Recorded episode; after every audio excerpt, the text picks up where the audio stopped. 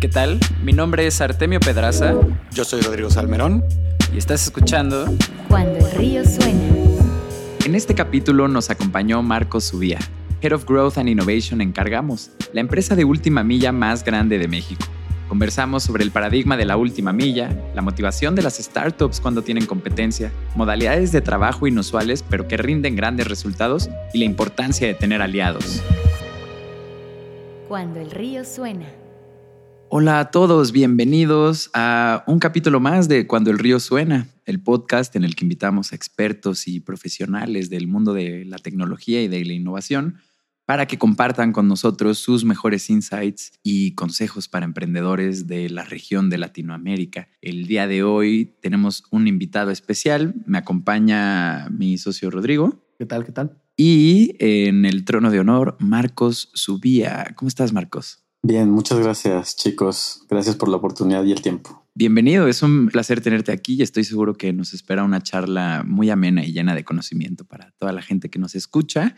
Les voy a contar un poquito de Marcos. Él es Head of Growth and Innovation en cargamos.com, la empresa de última milla que está basada aquí en Ciudad de México. Él también es mentor de negocios en Apetoy. Y él también en el pasado trabajó en Mercado Libre como gerente de proveedores logísticos también ha pasado por varias empresas como Didi, Easy Taxi y también ha estado en la silla de fundador en una startup que se llama Duende Malabar.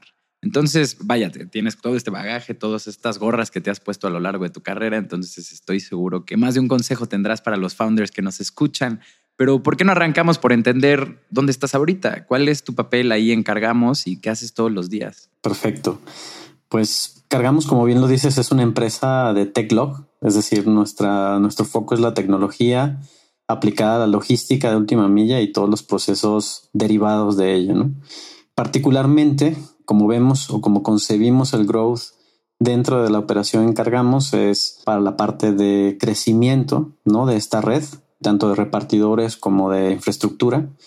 Y tengo, digamos, un equipo a cargo pues su función principal es operar esta red de microhubs que hace posible la propuesta de valor de proximidad, le llamamos nosotros, ¿no? Habilitando para cualquier retailer o cualquier comercio la mm, posibilidad de hacer esto que llamamos quick commerce, que es entregas muy rápidas, entregas muy cercanas y pues con los beneficios de costos, de tiempos y de eficiencias dentro del proceso. Eso, digamos, a nivel general, creo que también otras de las cosas que estamos mirando del lado de Cargamos es cómo incrementar el tamaño de esta red, salir un poco de la Ciudad de México, expandirnos hacia otros mercados. Entonces también parte de mi rol se encarga de este análisis y la implementación de esta red o malla logística a nivel nacional y pues próximamente la TAM, que incluye tanto operaciones propias y un modelo donde sumamos aliados logísticos ofreciéndoles esta tecnología, democratizando un poquito el mundo de la logística, si se quiere ver de esa manera, y dándoles la oportunidad también de participar con nosotros con el know-how que ellos han tenido dentro de sus regiones de acción, ¿no? Y por último, y no menos importante, también como estamos en una empresa de tecnología, la interacción con producto es continua, eh, es un día a día continuo con los equipos de tech, con los product managers, para desarrollar estas capacidades ¿no? necesarias para escalar, para hacer este proceso mucho más rápido y eficiente para todos nuestros pods, ¿no? Le llamamos pods, que es point of delivery, básicamente. Cuéntanos también, Marcos, acerca de tu acercamiento al, al, growth, porque nos mencionabas fuera del aire que no solamente es como adquisiciones o, o lo que normalmente vemos como... Como sinónimo de crecimiento. Como sinónimo de crecimiento, exacto, sino también, bueno, experiencia de cliente, marketing, hay muchas otras vertientes. ¿Cuál es tu acercamiento particular? Fíjate que es muy curioso porque al estar dentro de estos dos mundos, ¿no? Dentro del mundo de las startups, pero también apegado a procesos logísticos tradicionales, pues uno de nuestros principales clientes son los retailers, a quienes prestamos servicio, siendo su cliente final o nuestro cliente final, pues quien compra ese producto, quien recibe ese producto de manos de nosotros. Entonces, en términos de crecimiento, efectivamente hay una parte que está relacionada con el volumen de esas órdenes, es decir, tener más órdenes o entender los pain points de ese cliente, es decir, si un cliente necesita que llevemos su producto a Tijuana, pues cómo habilitarlo para que dentro de nuestra plataforma tengamos más órdenes en Tijuana, tengamos los sitios en Tijuana que hagan posible esta realidad, ¿no? Y sobre todo, pues apengándonos también a esas condiciones de promesa de entrega y costos, ¿no? Y por el otro lado, Otro, digamos, de los clientes que atendemos son justamente estos aliados estratégicos, donde pues efectivamente tenemos estas zonas donde ellos ya operan, donde son expertos y básicamente es también tratar de extender nuestro footprint, ¿no? Ese es, ese creo que es el otro objetivo principal que cumplimos en el área de growth, que es cómo hacer que el día de mañana no solamente seamos 10 cargamos, ¿no? Hablando de todo el paraguas que involucra a todos estos proveedores logísticos, sino como somos 100 o como somos 1000 aliados y que eso nos garantice pues que tengamos todos oportunidades iguales y justas para seguir creciendo, ¿no? Cool, me encanta esta parte de democratizar este tipo de procesos o herramientas con negocios de todos los tamaños, ¿no? Porque recuerdo mucho que a inicios del 2020, justo meses antes de la pandemia, estábamos involucrados en el desarrollo del e-commerce de, Rajido. Un saludo a, Rodrigo Maldonado, que a ver si escucha este capítulo. Eh, y dentro de las tendencias globales con las que nos encontrábamos en materia de e-commerce, era algo fundamental esto de tratar de hacer el llegar el paquete al consumidor final lo más rápido posible, ¿no? Y ante eso, un negocio familiar, un negocio local, alguien pequeñito, un equipo de una persona, se encuentra o con una barrera de que ni sabe por dónde empezar, costos muy altos de la paquetería tradicional, ¿no? Y todos estos servicios de última milla que están surgiendo ahorita son realmente el place to go si quieres cubrir esta parte de la mejor forma, ¿no? Entonces, eso está bien padre como en lo que hacen. Y viendo un poquito hacia atrás, Marcos, desde que entraste ahí a Cargamos, ¿cuál ha sido tu mayor aprendizaje eficientando este proceso pues en el que muchos ojos están ahorita en el mundo y en, en aras del progreso, ¿no? Sí, y, y, yo digo que digamos el aprendizaje visto en términos de startup también, ¿no? Porque un poco lo comentaba también con Cargamos, con gente del medio es que uno nunca termina de aprender en las startups. Creo que esta es mi cuarta startup, quinta ya perdí la cuenta, pero definitivamente tomas muchos aprendizajes del pasado para no volver a cometerlos, mejorar muchas cosas que quisiste mejorar en esa época y pues no tuviste esa visión, no esa manera de hacerlo posible. Y creo que aquí una de las cosas que más foco le hemos dado para eficientar procesos ha sido el uso de la tecnología, definitivamente. Te estoy hablando que estamos literal pasando a proveedores del papel al Android, ¿no? A la aplicación móvil o de o del Excel a una interfaz, ¿no? A un software que ellos pueden utilizar, tener un login, tener data, que es tan importante, pues como lo sabemos en las startups, para poder medir resultados, poder hacer tracking de lo que hicimos hace cinco meses y saber dónde estamos parados ahora. Creo que poner el foco en la tecnología nos ha permitido entender cómo democratizar, de alguna manera desmaterializar, es decir, ya el uso del papel ya, ya no hace sentido, o sea, ¿por qué no podemos tener manifiestos digitales? ¿Por qué no todo puede quedar registrado en una nube? Entonces, eso, digamos, es un poco de los aprendizajes de eficiencia de procesos que hemos logrado y creo que sumado a eso, digamos, de cara interna al equipo de Cargamos, que pues son ex founders, son ex Rapis, son ex Indelantal y, y, de todas las industrias en general. Una de las cosas que reforzamos dentro de la empresa es también la documentación. Creo que esto, pues todo el que escuche y que venga de una startup lo sabe. Sabemos que las startups se componen de personas, procesos y producto, pero casi siempre el proceso lo dejas al final, cuando deberías implementarlo también porque el proceso te hace que sea mucho más fácil para ti, por ejemplo, abrir una ciudad o abrir un país o al talento nuevo, pues que le sea mucho más fácil esa curva de aprendizaje. Entonces, tener esos procesos de documentación, entrenamiento y capacitación creo que también ha sido clave, sobre todo cuando hablas de personas que ahora, justo con la pandemia, no, no, no las tienes enfrente, no puedes hacer sesiones presenciales, entonces mucho aid visual, o sea, apoyos con, con webinars, videoconferencias, materiales inclusive pues online, ¿no? Que se pueden utilizar y reforzar esto que les mencionaba, que es cómo hacer que alguien que pues no está aquí físicamente o que quieres extenderte a todo México, pues lo pueda usar, ¿no? Y otra cosa, Marcos, que también te queríamos preguntar, porque tienen clientes que son muy grandes, ¿no? Estas próximas dos preguntas un poco se unen. Claro, ahí vimos clientes como el Walmart, Liverpool, Walmart, Liverpool. justo.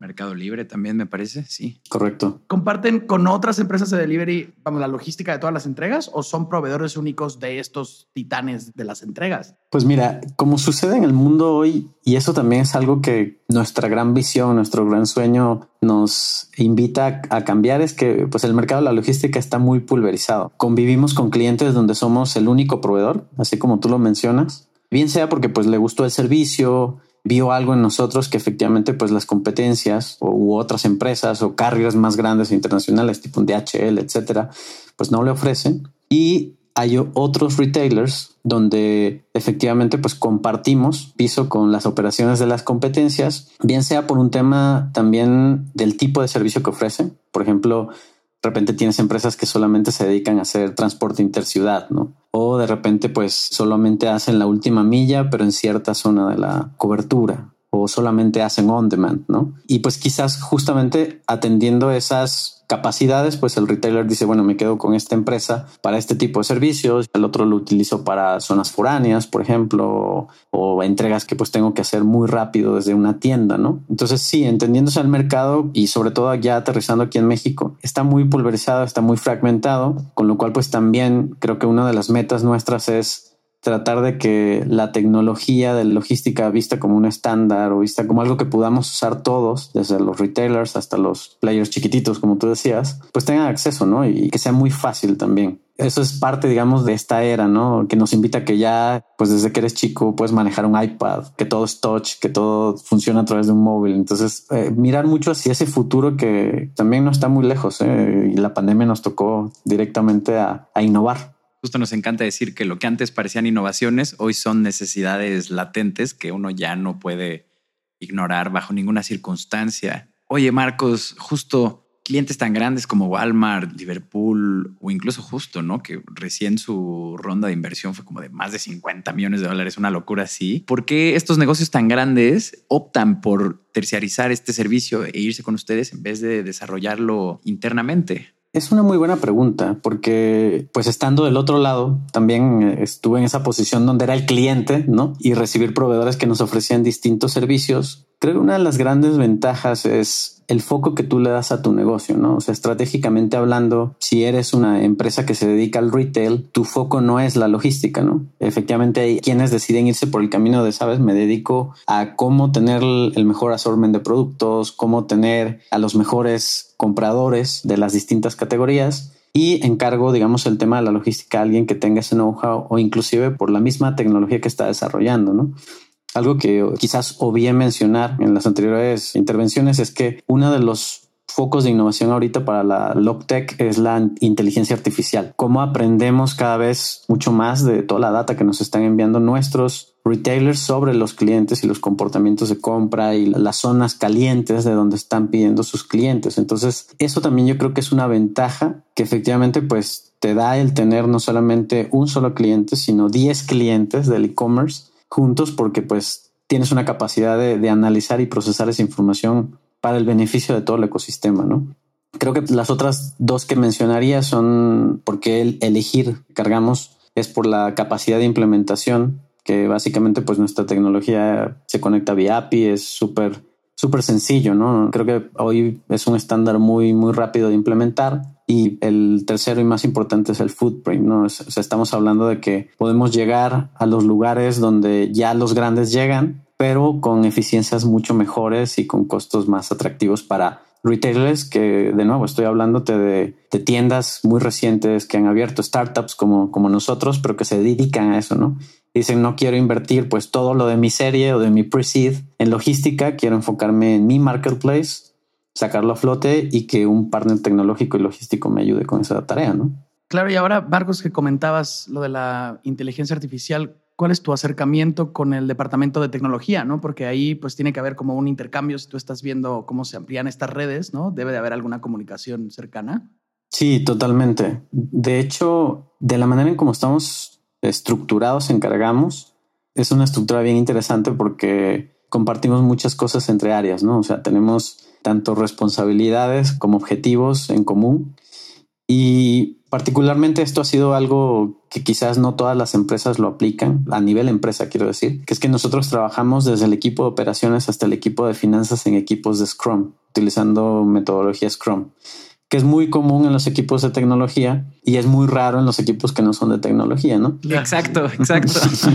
y entonces, pues esto, junto con las ceremonias del Scrum y, todo, pues nos permite también comunicarnos mejor con ellos y, tener inclusive espacios en común donde pues efectivamente pues agilizamos las entregas de productos con sprints, tenemos también sesiones donde se hace todo el design research de algún feature que queramos sacar. Y creo que eso no solamente acerca a los equipos de tecnología a la realidad que tú vives, o a la realidad que los operacionales vivimos, ¿no? Que es la fuerza de frente que está ahí sacando, digamos, las entregas sino que también del lado de operaciones empiezas a entender un poco cómo funciona ese mundo, ¿no? De developers, de cómo ellos desarrollan, cómo ellos prueban y pues ha sido la verdad una experiencia bastante smooth. Creo que ese acercamiento ha, sido muy importante. También tenemos algo que es como que dentro del mismo onboarding de alguien de cargamos, pues hacemos el tour, ¿no? Seas de tech, seas de finanzas, seas de operaciones, tienes que ir a uno de nuestros spots a ver cómo está el trabajo por ahí y luego tener como esa sensación.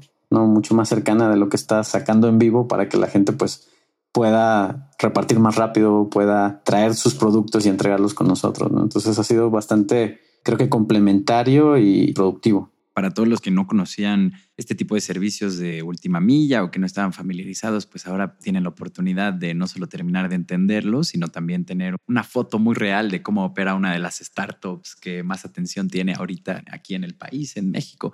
Vámonos al corte comercial. Recuerden todas las personas que nos están escuchando que en cuandoelríosuena.com pueden encontrar nuestra newsletter para recibir una notificación cada que haya nuevos capítulos. Estamos invitando a muchísima gente súper interesante para tratar de desmembrar y conocer las mejores prácticas en el ecosistema digital en el que hoy vivimos. Vámonos. Estás escuchando Cuando el río suena un podcast de conversaciones con agentes expertos y emprendedores del mundo digital. Tus anfitriones son Rodrigo Salmerón y Artemio Pedraza, fundadores del estudio de estrategias e interfaces digitales Acueducto. Para más información, visita cuandoelriosuena.com. Si encuentras valioso este podcast, por favor ayúdanos a compartirlo con un amigo o síguenos en Spotify o iTunes. Muchas gracias. Regresamos con Rodrigo y Artemio. Estamos de vuelta en Cuando el río suena con nuestro invitado de esta edición, Marcos Ubía. Y continuando con el set de preguntas, Marcos, con el reciente anuncio de expansión de MUBA, por ejemplo, a México y con más servicios de última milla que han estado surgiendo en la ciudad, ¿cuáles son algunas de las estrategias que tiene Cargamos para mantenerse competitivos? Mira, y en realidad el tema de competencia es interesante para las startups porque creo que más que vernos como quizás sea un poco fuerte la palabra, pero enemigos y, o, algo así, nos gusta porque eleva bastante la barra de lo que queremos hacer, ¿no? Y qué propuesta de valor ofrecerle al cliente que tenemos o al que vamos a conseguir. Me parece también muy interesantísimo que, que a nivel de LATAM, ¿no? Este, estén saliendo tantas empresas de tech relacionadas a esta industria, que pues como les dije, o sea, es una industria muy tradicional, hay muchos procesos que todavía tienen mucha oportunidad para, automatizarse, etcétera. Y pues en ese sentido creo que nuestra estrategia de nuevo, más que mirar al competidor es mirar dónde están aquellas oportunidades de industria, dónde podemos aportar valor. Creo que tenemos un foco muy específico apuntado sobre todo en el quick commerce y pues en eso o alrededor, mejor dicho, de esa estrategia de quick commerce es cómo encontrar pues la entrega más rápida, cómo ser el que te entrega de manera más eficiente y sobre todo algo que también no estamos tampoco muy lejos de otros mercados más desarrollados en mirar, que es la sostenibilidad. Por ahí ya han salido artículos de cuánto desecho estamos provocando por todo el tema de consumo de, de cartón, el consumo de plásticos. Entonces ya vemos que empresas como Mercado Libre que está rediseñando sus empaques, Liverpool, Walmart, etcétera entonces creo que acá también hay un área de oportunidad que no estamos dejando de lado. Creo que la estrategia para la startup en general es como mantener un foco, porque creo que tiendes también a tener muchos vallas, ¿no? Muchas ruido en el camino de decir, oye, mi competidor está haciendo esto, vamos a hacerlo. Y luego vas y persigues un objetivo muerto, porque de repente ni tu equipo ni tú estás preparado para eso. Mientras que si te enfocas en el objetivo principal de tu empresa o en lo que quieres lograr, creo que es mucho más alcanzable, ¿no? Lo hable y pues creo que aporta al ecosistema para todos, ¿no?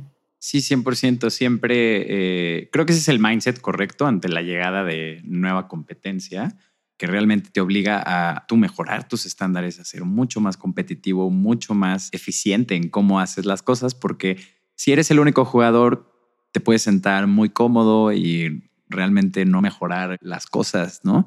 Entonces siempre hay que estar cerca del consumidor y entender que en el ecosistema digital y en Internet el partido se gana todos los días. Nunca tienes a ese cliente asegurado. Realmente es un tema de siempre estar en el mejor nivel. Y ahorita mencionabas un par de cosas que dan entrada a la siguiente pregunta, que es hacia dónde va la industria de la última milla, porque estamos viendo en Estados Unidos cosas como que experimentan con drones que hacen delivery, con robots que se manejan solos y te lo llevan, los lockers que tiene Amazon en los que en un par de horas ya ahí recoges todo. Vaya, realmente son muchas vertientes las que tiene, pero qué consideraciones deberían tener los e-commerce de la región latinoamericana, ¿no? Porque también no es la misma escena la que vivimos aquí que la que se vive en lugares donde la tecnología está en el bleeding edge. Pues mira, yo creo que una de las conversaciones importantes dentro de las empresas a nivel región y pues que eso decanta en las empresas de última milla es cómo atacar esta era de la proximidad y de la inmediatez. El consumidor ya no solamente quiere que su producto llegue, sino que quiere que llegue el producto correcto y si no es el producto correcto quiere regresarlo también. Estamos hablando de que pues también hay un ciclo de devoluciones, de returns que hay que considerar. Creo que cada vez estamos llegando casi al punto de identificar cuándo tú vas a comprar el producto casi casi, ¿no? Porque les hablaba de, del tema de la inteligencia de datos y pues hay una frase que hay por ahí que dice que sin data tú eres nada más otra persona con una opinión. Simplemente pues tú puedes tirar flechas al aire, ¿no? Sin conseguir nada a menos que tengas la data para trabajar y analizar qué es lo que puede mejorar ese proceso. Como segundo punto, esta industria está generando más inteligencia artificial y, datos para poder automatizar procesos. La transformación no ha sido del todo digital, entonces hay muchas oportunidades ahí también como para validar como informaciones de, un lado y del otro. Y creo que el tercer punto, que ya me estaba adelantando un poco igual, que es el tema de sostenibilidad. Ya más apuntado a la última milla, por ejemplo, nosotros tenemos un proyecto de motos eléctricas nos salíamos con un partner y este partner le da la posibilidad a los repartidores de repartir en motos eléctricas, ¿no? Entonces estás hablando de que son menos emisiones a la atmósfera, son evidentemente menos contaminación y sobre todo esto que decíamos que de repente en vez de que las personas vayan a buscar y comprar su producto, ¿no? Sales en un coche o sales en un transporte público que emite cierta cantidad de contaminación, ¿por qué no hacértelo llegar con una flota ecológica? Como les dije, no estamos muy alejados de mercados desarrollados porque eso nos va a pegar a todos tarde o temprano. Creo que son preguntas que están rondando en las salas de reunión de muchos de los e-commerce y de empresas como las de nosotros, porque es algo que vamos a seguir y que hay que seguir trabajando para pues, no solamente mejorar la experiencia de ese comprador final, pero para como un bien común o un welfare para el beneficio de todos, ¿no? Mencionas algo que me llamó mucho la atención y pensé, claro, ¿por qué no se me había ocurrido antes? Todas las entregas a domicilio traen un empaque que aumenta la huella de carbono, ¿no? Pero claro, tú ir a la tienda y volver de la tienda, pues tiene su huella de carbono también y esa hay que restársela, la del empaque, sobre todo si se está utilizando inteligencia artificial para eficientar las rutas, ¿no? Entonces sale el mismo camión que le reparte a 20 personas que no tuvieron que salir, entonces ya igual y las cajas de cartón no son tan graves, ¿no? O sea, se, se compensa una con otra. No había tenido yo la reflexión al respecto, me parece muy interesante. Queríamos preguntar hace rato también, en, este, en esta búsqueda de eficientar los procesos ¿no? de repartición, me imagino que se han encontrado con que la tecnología que tienen ¿no? los datos que están midiendo tienen que complementarse o tiene que ser alterado o hay que hacer algún cambio por ahí. ¿Tu departamento se comunica con el de tecnología y quedan sobre estos nuevos requerimientos que tienen o cuál es el proceso? Sí, definitivamente hay un proceso de iteración. Pasa en Cargamos, pasa en las startups también, que es con los datos en la mano de algún proyecto o de, algo que está como un ongoing business, ¿no? O sea, un negocio del día a día. Te vas dando cuenta que es necesario cambiar algo o volver al lápiz, ¿no? Para empezar a cambiar algunas cosas que seguramente te van a impactar o van a mejorar tu proceso un tanto por ciento la visión esta de ser data driven o muy ligado a los datos, pues nos ha ayudado a eso. Creo que como sacrificio también dentro, o sea, tenemos que tener una cultura o gente muy adaptada al cambio. Cuando digo muy adaptada al cambio, no es, no es como que las cosas cambian trimestre con trimestre, sino que cambian casi, casi que mes con mes o de repente Inclusive eh, puede ser la necesidad de un cliente que no habías tenido antes, que te dice, pues sabes que tengo esta necesidad muy particular de enviar carne congelada. Y tú dices, ok, ¿cómo voy a hacer para, para repartirlo y que no se dañe? ¿Sabes? Un saludo a toda la gente de Monterrey. Exacto. para que todos coman bien y sanos y sin molestias y que pues tu experiencia al final sea buena. O sea, al final creo que siempre piensas en como si tú fueras el cliente, ¿no? Porque también te pones del otro lado, o sea, no, no solamente estás dentro del lado de la startup, sino también yo, yo pues soy así usuario del e-commerce y siempre estoy ahí como mystery shopper, ¿no? De decir, oye, pues, si esta empresa hubiera mejorado su proceso o cómo puedo aplicar esto que salió bien esta otra empresa para mejorar la mía, ¿no? Creo eso también en Cargamos tenemos uno de los valores de empresa, se llama exploración, explore, que es básicamente empujar a las personas a que estés donde estés, o sea, seas analista o director o seas del área de finanzas o tech, tú puedas elegir un proyecto o elegir una idea y decir, quiero que alguien me acompañe. Además, tienes que hacer la labor de venta, ¿no? Para ver quién va a ser tu equipo de batalla, elegir buenos candidatos y echar a andar un proyecto que puede salir a la luz. Dentro del equipo, pues promueven mucho eso, el valor de la, de la exploración y creo que también es algo que justamente con lo que mencionabas, ¿no? De llevar los números, evaluarlo con data, evaluarlo con cualquier información que se pueda para mejorar un proceso o una tarea es súper útil para nosotros y lo hacemos también en el día a día, ¿no? Claro, y es muy interesante cómo hoy en día todos los equipos de tecnología tienen que ya obligatoriamente hablar también nuestro idioma o tener en la empresa el correcto traductor, porque cada vez nos recargamos más en estos equipos de IT, recargamos más en tecnología automatizada, más en código, más en machine learning, que son estas cajas negras que no terminamos de entender bien qué pasa ahí adentro, pero sabemos que es saludable para el negocio, entonces los alimentamos con más ímpetu cada vez. Te queríamos preguntar, Marcos, ahí encargamos, ¿cuáles son los KPIs más importantes que mide tu departamento de growth? Nosotros utilizamos la metodología de los OKRs. Uno de los objetivos es efectivamente esa búsqueda o la procura de las órdenes. ¿Dónde están las órdenes? ¿Qué mercados son los más calientes? Y ya luego pues adentrarse, ¿no? ¿Cuáles serían los potenciales clientes o potenciales alianzas o negocios inclusive, ¿no? Porque estamos mirando el tema de última milla, pero si vamos un pasito hacia atrás, tienes toda la parte de fulfillment, algo que se ha puesto muy de moda sobre todo en estas super apps como Rappi o los groceries tipo Merkeo y así que se convierten en unos mini oxos oscuros. Sí. Para repartir a la vuelta de tu casa. Todo eso es donde buscar los negocios que nos den más órdenes y más volumen para el sistema de entregas. Y el segundo KPI más importante para el growth es el footprint, o sea, dónde queremos llegar, en dónde estamos. Esto como anécdota o dato curioso, los tres fundadores de Cargamos son extranjeros, no son mexicanos pero le apuestan tanto a México, al igual que este servidor, que tampoco es mexicano, en crear un footprint tal que podamos no solamente tener un market share importante en el mercado, sino que el comprador final sepa que pues desde el punto más recóndito de la República, donde quizás no hay una opción de, de esta empresa que de repente llevas tu paquetito y te lo entregan, pues le podamos entregar. Es ambicioso, es como la batalla de las típicas empresas, corporaciones grandes, ¿no? Un DHL, etcétera, que crea en 20, 30, 40 años, nosotros hacerlo en seis meses, 12 meses. Claro, y además en un, en un sector donde es muchísimo más complicado, ¿no? Que no es lo mismo hacerlo en un país donde tú sabes que el 90% de las calles estarán pavimentadas que hacerlo en este en particular donde eso es una aventura por completo, ¿no? Es correcto. Sí, hay, hay muchas ineficiencias en el camino que para un emprendedor, o sea, visto desde los ojos de un emprendedor es una oportunidad. Eh, así como pues en algún momento nadie visualizó el hecho de que puedas pedir un carro o un taxi desde tu aplicación móvil y que viniera este, en Puerto Escondido o no sé, en Mexicali, o por, por, hablar de zonas pues un poquito más alejadas, ¿no? Pero pues está dando y es parte de esta comoditización, ¿no? De los servicios y creo que la última milla va hacia eso también. Cañón, ¿eh? Y mencionas creo que también un clásico del paradigma de las startups, ¿no? Que es como existen estas enormes corporaciones que han tenido ciertos mercados o han controlado ciertos servicios ya por décadas y llega una ola de nuevos jugadores con venture capital detrás, entonces entran agresivamente al mercado y empiezan a demandar no solo mejores servicios en la industria puntual, sino también a realizar tareas incluso mejor que los jugadores que llevan ahí ya décadas, ¿no? Entonces esto es algo que no es exclusivo de esta industria ni de ninguna, el mejor ejemplo ahorita es todo el tema del neobanking, cómo los bancos tienen a todos los neobancos aquí. respirándoles en el cuello. Respirándoles en el cuello, ¿no? Y haciendo mejor de toda la labor de créditos, de cuentas, préstamos.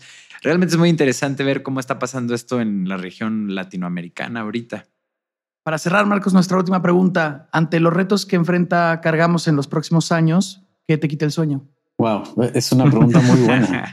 de nuestras favoritas para, hacer. para cerrar. Sí, lo que me quita el sueño de, manera más cercana y latente es la parte de talento. caso China, hablas de un Didi que tiene 6.000 desarrolladores en China, hablas de un Mercado Libre que tiene 600 desarrolladores o no sé cuántos tiene ya pero pues es como un recurso escaso, ¿no? Sobre todo para empresas de tecnología, cómo atraer el buen talento para las startups que pues quieren propiciar un cambio en el mundo, como en su momento fue Mercado Libre, ¿no? Que era pues una empresa que nació en un garage y ahora pues mira el monstruo que es, ¿no? Entonces creo que eso es algo que yo veo que es un recurso que también desde el lado de EdTech, ¿no? Estas empresas que quieren proveer a los niños de cursos de programación, de desarrollo, o sea, estamos viendo que eso pues puede tomar cierto tiempo en arrancar, pero creo que es algo que al día de hoy yo te diría que es lo que más le sufre una startup sobre de tecnología, ¿no? Cómo traer más talento a su casa, cómo enseñarles qué es lo que queremos hacer sin que ellos todavía estén dentro de la empresa, ¿no? Porque pues hay un proceso de, de enamoramiento, por así decirlo. Y creo que ya más apegado al rol que me ha tocado jugar a mí, que es el rol de logística o de operaciones, compatibilizar lo que estamos creando ahora con el futuro porque quizás en unos años el trabajo de un operador de logística no sea en una bodega, sino que pues quizás esté controlando coches autónomos o, carros o drones desde su casa, ¿sabes? Va a ser muy, muy utópico pensar en eso, pero hasta la logística que tú piensas que tiene que tener personas, que tiene que tener bodegas, que tiene que tener choferes, se está desmaterializando. O sea, estamos yéndonos de espacios, no sé, un CEDIS en Tepozotlán te puede estar midiendo que 100 mil metros cuadrados a espacios donde nosotros operamos que tienen 56 metros cuadrados y operamos pues una cantidad de volumen importante. O sea, al final creo que es, como les había comentado al inicio, el aprovechamiento de la tecnología y de los procesos eficientes que hacen que eso sea posible y cada vez vas captando más espacios dentro de la mancha urbana, sobre todo para el reto de la logística que es cómo lograr esa logística más sustentable. Lo que decías, por ejemplo, de que la gente ya no tiene que salir a comprar y, en su coche gastar más emisiones, también estando más cerca de los clientes, pues puedo enviarlo con alguien caminando o con alguien en una bicicleta. Inclusive se han pensado, y esto pues es parte, digamos, del mindset de los fundadores, cómo lograr una logística desmonetizada donde quizás dependiendo de cómo organices tu logística, quizás ni siquiera tengas que pagar el envío. Pero estamos hablando de escenarios ya muy futuristas y que quizás vamos a verlos o los van a ver nuestras futuras generaciones, pero es parte de lo que ya otras industrias lograron, el neobanking, este, el delivery, el ride hailing, y pues la logística no se va a quedar fuera de eso, ¿no? Nadie se va a quedar fuera de esto. Nadie, nadie, nadie. Y más en esta década que nos espera de ver el resultado de toda esta inyección de Venture Capital que está viendo la región, ¿no? Realmente va a ser hasta dentro de unos años que podamos ver los resultados tangibles de la ola y ahorita apenas estamos viendo lo primero, ¿no? Por ejemplo, vemos cómo llegó Kavak a resolver esta parte del negocio informal de compraventa de autos en el país, Rappi, que en 10 minutos si quieres un gancito ya te lo tiene en la puerta. O sea, vaya, vamos desde las necesidades más básicas hasta cosas intrínsecas que son problemas en la sociedad, ¿no? Llegamos al final, qué lástima. Muchas gracias, Marcos, por esta conversación. Nos llevamos muchísimo estar envueltos en esto y terminar de entender bien qué es lo que está sucediendo en, los servicios de última milla, que son tan valiosos para negocios de Internet como puede ser e-commerce o quien sea que mande cualquier tipo de bien, pues este tipo de programas le sirven muchísimo a todos esos founders que tienen negocios como estos. Te agradecemos muchísimo tu tiempo, tus consejos, el temple de tus respuestas. Y pues nada, para toda la gente que nos esté escuchando, recuerden que en cuandoelriosuena.com pueden encontrar la newsletter en la que si se suscriben, nos aseguraremos de compartirles cada capítulo nuevo que salga para que ustedes puedan tener todo el acervo que estamos construyendo en pro de que tengan un negocio saludable en Internet. Muchas gracias a nuestro equipo de producción, un saludo, Jole, y nada, nos vemos a la próxima.